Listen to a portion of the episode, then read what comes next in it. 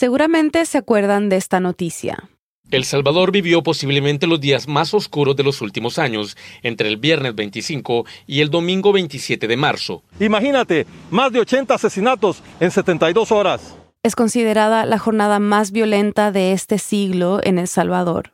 Y estos asesinatos sorprendieron no solo por la cantidad, sino también porque durante el gobierno de Bukele la tasa de homicidios había bajado.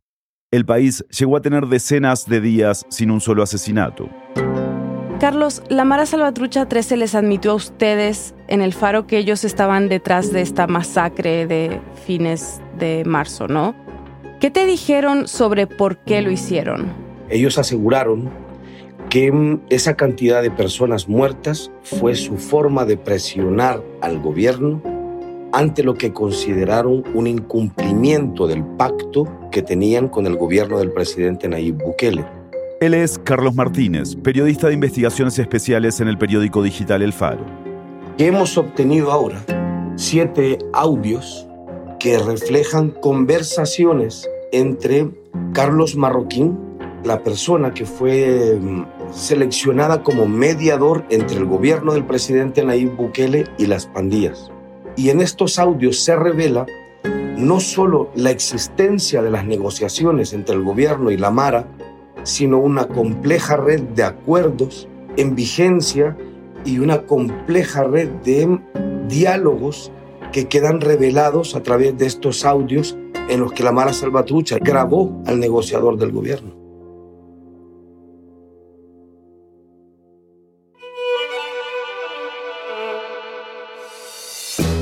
Bienvenidos a El Hilo, un podcast de Radio Ambulante Estudios y Vice News. Soy Eliezer Budasov y yo soy Silvia Viñas.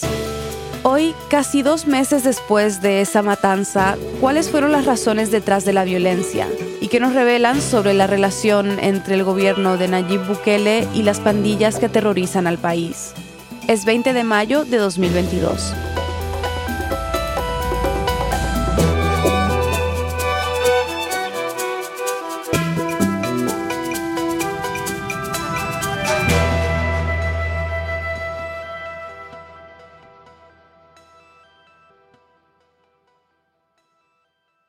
Según Nayib Bukele, la caída en las cifras de asesinatos se debe a un plan que anunció en las primeras semanas de su mandato, el Plan Control Territorial.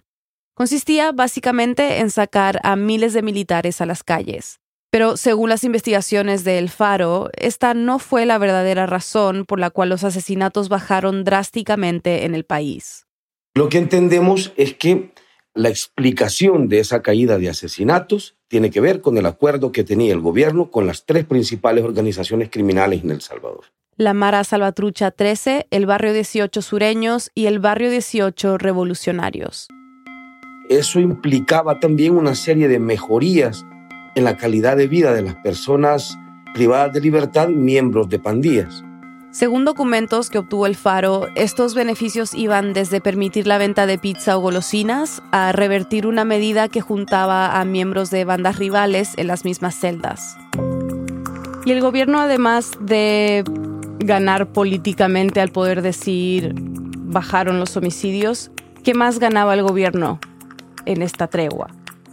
Algunos documentos que obtuvimos en 2020 y algunos análisis de información de inteligencia elaborada por, eh, por este mismo gobierno que obtuvimos en ese año, prueban que el acuerdo no era solo reducir homicidios, sino que también tenía un componente electoral. El gobierno solicitó a las tres principales pandillas del Salvador su respaldo electoral para obtener la mayoría en la Asamblea Legislativa y en las alcaldías de la que actualmente goza el partido oficial y que coloca al presidente Bukele con una mayoría absoluta de diputados en el Congreso. Entonces, como escuchamos al comienzo de este episodio, voceros de la Mara Salvatrucha 13 le dijeron al Faro que este pacto se rompió porque el gobierno no cumplió con su parte. Específicamente, los voceros de la Mar apuntan a la captura de unos pandilleros que se supone que no debían capturar.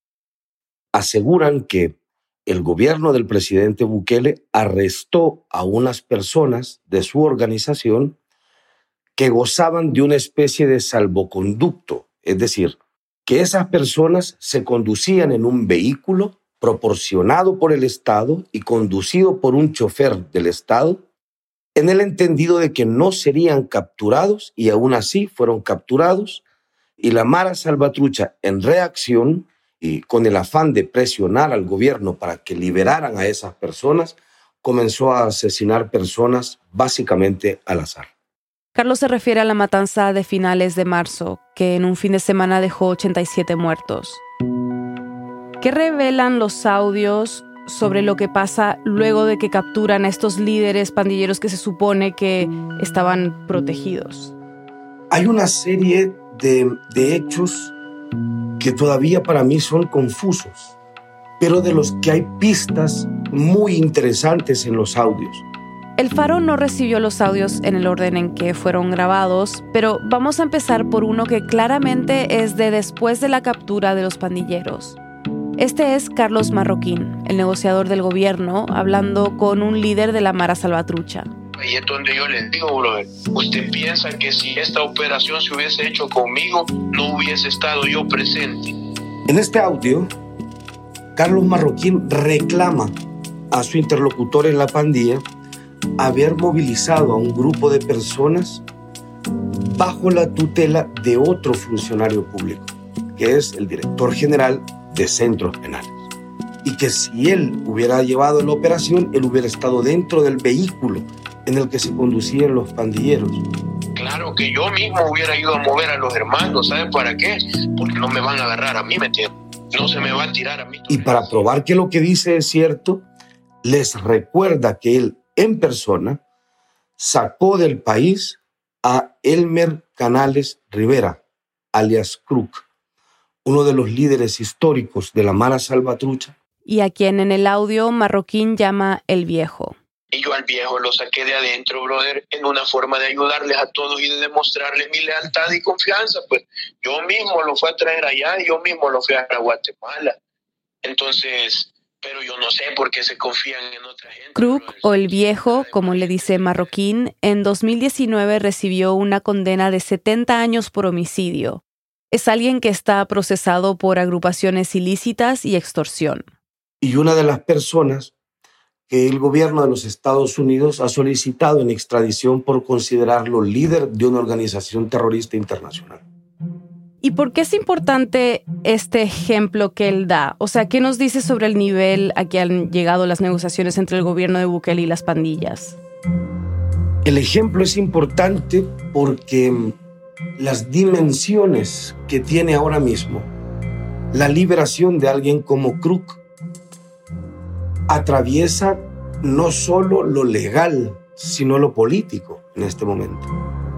El presidente Bukele ha instalado de una manera bastante eficiente una narrativa en El Salvador, que es, si tú no estás absolutamente de acuerdo con el proceder del gobierno, solo puede ser porque tú eres aliado de las pandillas. Y este acuerdo, estos audios, lo que revelan es que durante todo el tiempo el presidente Nayib Bukele estuvo al tanto de las negociaciones hechas por Marroquín con las pandillas y además revelan que el gobierno avaló la liberación de líderes nacionales de esa estructura para honrar el pacto que tenía con ellas. Incluso alguien como Crook, que Estados Unidos había pedido extraditar. Es decir, de alguna manera deja en evidencia la hipocresía de un gobierno que ha intentado calzar el mote de aliados de las pandillas a todo el que considera oposición o crítico, mientras en secreto dejaba en libertad a las cabecillas y a los líderes de esta organización criminal.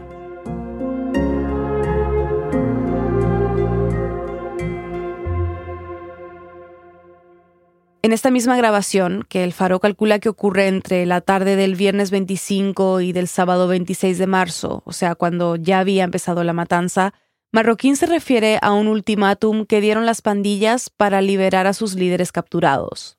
Ese ultimátum es trasladado por Carlos Marroquín al presidente Bukele. Yo ya le tiré a Batman que hay 72 horas para dar una respuesta. Según la investigación de El Faro, Batman es el apodo que usan para Bukele. Y el presidente Bukele se lo toma muy mal. Él no se lo tomó a bien, se lo tomó a mal, como que viendo que no me estén amenazando y no se qué va. Y en ese momento, él todavía cree que puede rescatar el acuerdo entre el gobierno con las pandillas. Y le pide a su interlocutor que gire la orden de dejar de matar. La herramienta que necesito ahorita, brother, que le trasladen ya a la gente que paren, que ahorita paren, que me den chance para ver si logramos retomar. Y le dice que en su análisis la estrategia podía haber sido distinta creo que la estrategia no ha ido bien, sino que yo siento que se podía poner presión de otra forma y no con el tema de los muebles. Que no se debía haber recurrido a los muebles, que es la forma en la que se refiere a los 87 salvadoreños muertos. Esto a mí me revela que desde un principio el gobierno, a través de este interlocutor, sabía que esas muertes se debían a ese rompimiento del pacto. Y no solo eso, sino que además siempre lo supo el presidente de la República. Siempre supieron por qué se partió el acuerdo, siempre supieron por qué la pandilla detonó esa jornada de asesinatos y siempre estuvieron al tanto, tanto el vocero del gobierno, digamos, el intermediario del gobierno frente a las pandillas, que es Carlos Marroquín, pero también el presidente de la República, Nayib Bukele.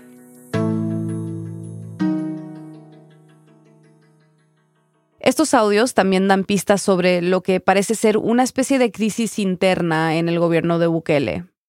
Hay un momento en que Marroquín dice que hay gente que está interesada en que esto se caiga. No sé por qué se confían en otra gente, brother. Si aquí la demás gente está interesada en que esto se caiga y que esto ya no avance ni funcione. Simón, Simón. ¿A qué se refiere con eso? Al parecer, al interior del gabinete de seguridad en el gobierno del presidente Bukele, hay un tipo de pugna que enfrentaba a Carlos Marroquín con el ministro de Seguridad y Justicia. El ministro de Seguridad y Justicia, Gustavo Villatoro, a quien Marroquín en los audios llama torero. Los audios revelan Carlos Marroquín, el negociador del gobierno, le informa a la Mara Salvatrucha que el ministro de Seguridad y Justicia es el responsable de destruir el pacto que la pandilla tenía con el gobierno. ¿Qué fue lo que hizo Torero? Mandar a agarrar a los compadres que contactan. Y Marroquín una y otra vez hace alusión a que no hay una unidad, digamos, al interior del gabinete de seguridad pública del gobierno de Bukele sobre lo ideal de estar negociando con las pandillas. Y él le asegura una y otra y otra vez a su interlocutor en la Mara Salvatrucha que dentro del gobierno solo deben confiar en él, puesto que el resto de funcionarios están por la labor de tumbar el pacto. Usted sabe que, gracias a Dios, hicimos un esfuerzo, dos años y medio casi, tratando de que las cosas caminaran bien y se le dio una muestra tanto a él, al país, ustedes, al pueblo y a todos, a todos, de que las cosas sí se pueden hacer cuando hay voluntad pero aquí no debe haber voluntad solo de una parte, va a debe ser voluntad de todas las partes y lastimosamente creo que ahorita es lo que ya no hay, va voluntad, pero démosle, bro, démosle. En los otros audios, Marroquín ya parece darse cuenta de que sus esfuerzos por seguir negociando con las pandillas han fracasado. Si en algún momento Dios lo permite o lo requiere, y voy a estar pues para entrarle de nuevo, pero por el momento así como, como yo se lo digo, brother, ahorita el proceso se ha terminado. Y Marroquín, cuando le asegura al pandillero que el pacto se ha roto y que los puentes se han quemado todos, le dice finalmente que queda a sus órdenes. Yo como les digo, ahí estoy para cualquier cosa, ya saben, a la orden. Y la pandilla me ha hecho saber que dan por terminado cualquier posibilidad de diálogo con este gobierno y que entiende también que los puentes están rotos. A las 3 de la mañana del domingo 27 de marzo, la Asamblea Legislativa aprobó un régimen de excepción por 30 días para frenar la ola de violencia.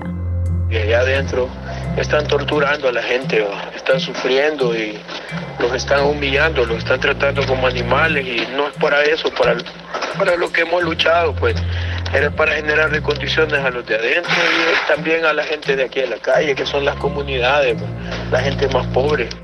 No está claro de cuándo exactamente es esta grabación, pero en algún momento Marroquín le advierte al pandillero que el gobierno va a endurecer su respuesta. Y ahorita lo que sé, brother, según me tiraron un dato, es que se va a poner peor en las comunidades. Entonces, gente que pues sí, pongan en alerta ahí a, la gente, brother. Porque sí se va a poner más, más cañón, va más cabrón. Y hay que cuidar ahí, pues, que, que no se duerman en clases, ¿me entiendes? Unos días después de ese sangriento fin de semana de marzo, se aprobaron una serie de reformas legales. Aumentaron las penas de cárcel, incluso para menores, cuando se trata de delitos cometidos por miembros de pandillas o personas relacionadas a ellos. Reforzaron el presupuesto para comprar armamento para la policía y las Fuerzas Armadas y crearon un esquema de recompensas para las personas que den información que lleve a la captura de pandilleros. Luego, a finales de abril, el estado de excepción se extendió por otros 30 días. Y que ahora están a punto de refrendar por unos nuevos 30 días más. Este estado de excepción limita los derechos constitucionales de los que gozamos los ciudadanos en El Salvador y le permite a la policía y al ejército, que en El Salvador hace labores de seguridad pública, arrestar a quienes consideren sospechoso de ser pandillero o sospechoso de apoyar a las pandillas. Se han hecho más de 30.000 capturas durante el estado de excepción. Personas que no han tenido derecho a que se les explique por qué se les detiene, que no han tenido derecho a tener un abogado y que no deben ser presentados ante un juez sino hasta luego de 15 días de haber sido detenidos. A Carlos que la misma pandilla le haya dicho que se ha terminado cualquier posibilidad de diálogo con este gobierno, que los puentes están rotos, le genera un montón de dudas sobre el futuro de El Salvador. Creo que se va a aprobar una nueva extensión del régimen de excepción y creo además que sobre la base de lo actuado al día de hoy por el gobierno de Bukele, la llamada guerra contra las pandillas y el asesinato de estas 87 personas fue capitalizado y convertido en un arma política en contra de quienes consideran opositores. La sangre de ese montón de gente, cuyas razones conocemos ahora, se ha convertido en un instrumento del régimen en El Salvador para perseguir, para difamar y para acusar a la oposición de ser aliado de una estructura criminal en la que ahora queda muy claro algo. Claro que esa estructura criminal tenía aliados. Era el gobierno del Salvador. Me parece que esto dibuja una, una circunstancia muy cínica, muy fría además, y de un cálculo al que me atrevo a llamar un cálculo criminal.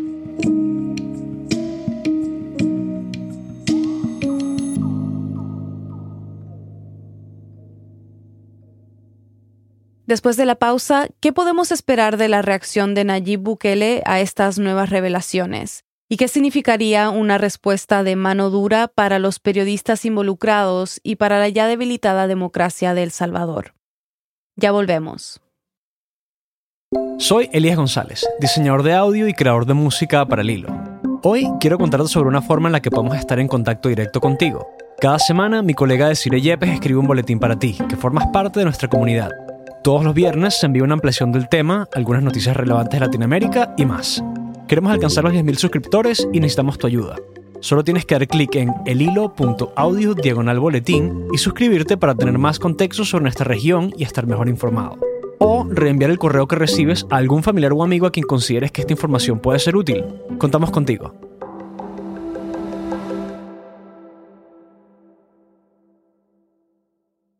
Oscar, ¿Cómo ha reaccionado antes Bukele a lo que ustedes han revelado en el Faro sobre las negociaciones entre el gobierno y las pandillas?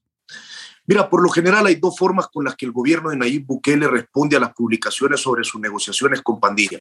Él es Oscar Martínez, hermano de Carlos, periodista del Faro y jefe de la redacción del periódico.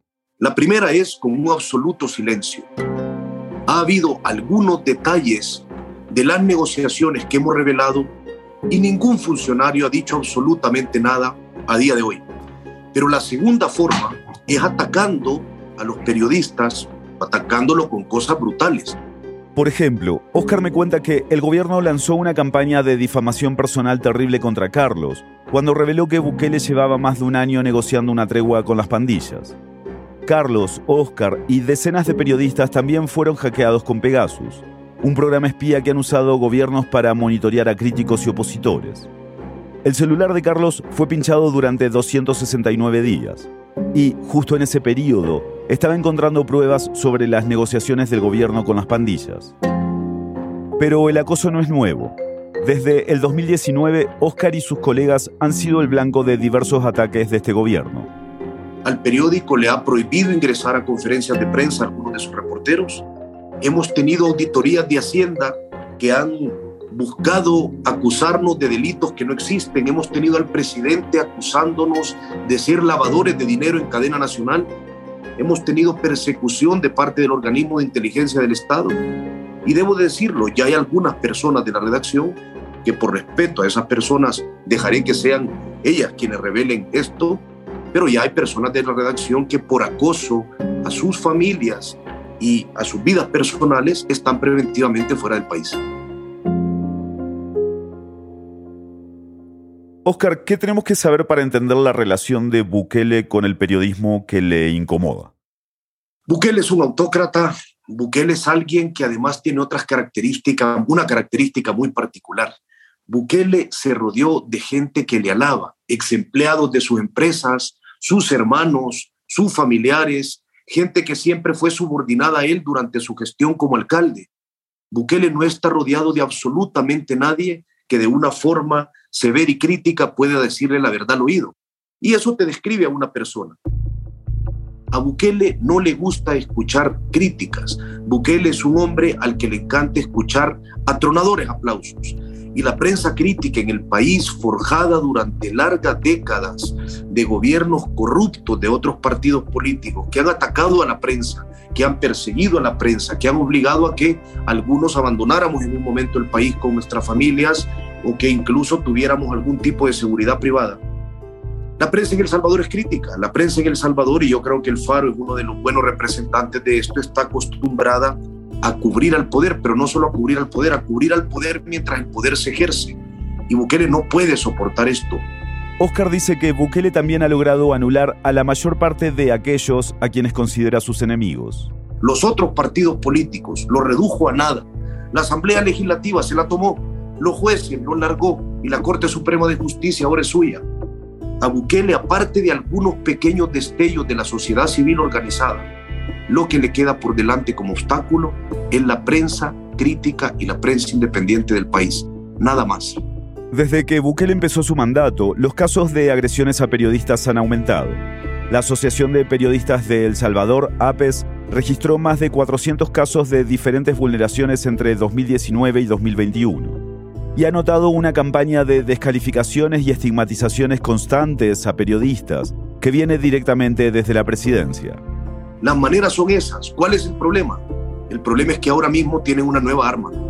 El problema es que ahora mismo tienen una ley de censura, tienen una ley mordaza y creemos que la van a ocupar. Como escuchamos en el segmento anterior, después de esa ola de homicidios a finales de marzo, Bukele reaccionó con un estado de excepción y una serie de reformas legales. Y en medio de esas reformas, Bukele y sus aliados, sus acólitos, aprovecharon para meter la ley Mordaz, que no es sino una ley ambigua que deja a criterio del régimen lo siguiente. Cualquiera que revele información que provenga de las pandillas o presuntamente de las pandillas y que genere zozobra entre la población puede ir 15 años preso. ¿Qué es lo grave de esto? Una fotografía de un grafiti de pandillas. Es información que proviene de las pandillas para demostrar su control en un barrio. Un fotógrafo que tome esa imagen, si al régimen se le ocurre, puede ir 15 años preso. Pero ahora digamos lo más importante, el periodismo y en particular el periodismo del Faro ha descubierto pactos entre pandillas y gobiernos desde marzo de 2012, en gran medida porque ha tenido fuentes adentro de las pandillas y porque, entre otras cosas, ha obtenido filtraciones de videos y audios que desde hace más de una década revelan las negociaciones entre gobierno y pandillas. Es decir, la ley Mordaza está hecha también para intentar proteger al régimen de lo que justo hemos hecho, revelar de qué forma y con qué detalles llevan negociando con estos grupos criminales a los que dicen combatir desde que prácticamente Bukele se instaló en el poder en junio de 2019. ¿Te preocupa que ahora, después de esta revelación, la reacción del gobierno sea más fuerte? Yo creo que lo será. Mira, eh, si me quisiera poner ingenuo, podría especular que, que quizás el silencio vuelva a ser una medida. Si me pusiera severo o le hiciera caso a lo que pienso, creo que nos van a perseguir penalmente con esa ley espuria. Creo que van a intentar encarcelar a miembros del periódico, principalmente al autor de la nota, debido a esta ley espuria, utilizando esta ley, esta espada oxidada que tienen en sus manos. Ahora, en el punto intermedio hay un serio problema. ¿Cuál es el problema que queda en medio? Ya no hay vida con tranquilidad para un periodista en El Salvador, no para un periodista que ha firmado esto. Esa ley no es una ley que caduque en unos días. Esa ley la pueden blandir como una espada para atacarnos cuando les dé la gana a partir de ahora. Es decir, no solo hemos revelado esto, venimos revelando mucha información al respecto y ahora sabemos que hay una espada de Damocles que pende sobre nosotros. Oscar, ¿qué nos dice esta ley y la reacción de Bukele al periodismo que hacen ustedes y otros sobre el estado de la democracia en El Salvador? La democracia en El Salvador es solo un maquillaje, una cara que está completamente deformada. En El Salvador no hay más democracia. En El Salvador, si lo querés ver como un régimen híbrido, lo que quedan son pedazos mal puestos de maquillaje en los ojos y alrededor de la boca. El Salvador ya mostró su verdadera cara y la verdadera cara es la de una autocracia. Y la verdadera cara o el verdadero camino hacia el que podés prever que se va a convertir ese ser deforme que es El Salvador ahora mismo en una dictadura. Es decir, no veo por qué pensar que Bukele vaya a echar para atrás. No veo por qué es aventurado ahora mismo decirte que si no estamos ya ahí, estamos a unos pasos de ser una dictadura.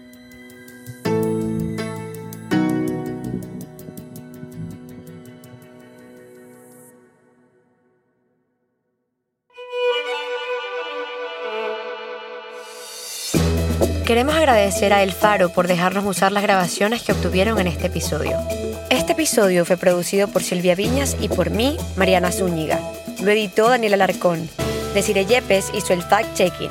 La mezcla, el diseño de sonido y la música son de Elías González. El resto del equipo de El Hilo incluye a Daniela Cruzat, Inés Renique, Denis Márquez, Samantha Proaño, Paola Leán, Elsa Liliana Ulloa y Camilo Jiménez Santofimio. Daniel Alarcón es nuestro director editorial. Carolina Guerrero es la CEO de Radio Ambulante Studios. Nuestro tema musical lo compuso Pauchi Sasaki. El Hilo es un podcast de Radio Ambulante Studios y Vice News. Gracias a quienes se han unido a Deambulantes, nuestras membresías. Dependemos de miembros como ustedes para garantizar el tipo de periodismo que hacemos en El Hilo. Si este podcast te ayuda a entender mejor lo que ocurre en América Latina, considera hacer una donación hoy. Sin importar el monto, tu contribución nos ayudará a garantizar nuestro periodismo riguroso e independiente. Súmate tú también en el hilo.audio slash apóyanos. Muchas gracias. Y para estar al tanto de las noticias más importantes de la región y de cómo se desarrollan esta y otras historias que cubrimos, síguenos en nuestras redes sociales. En Twitter y en Instagram nos encuentras como El Hilo Podcast. Gracias por escuchar.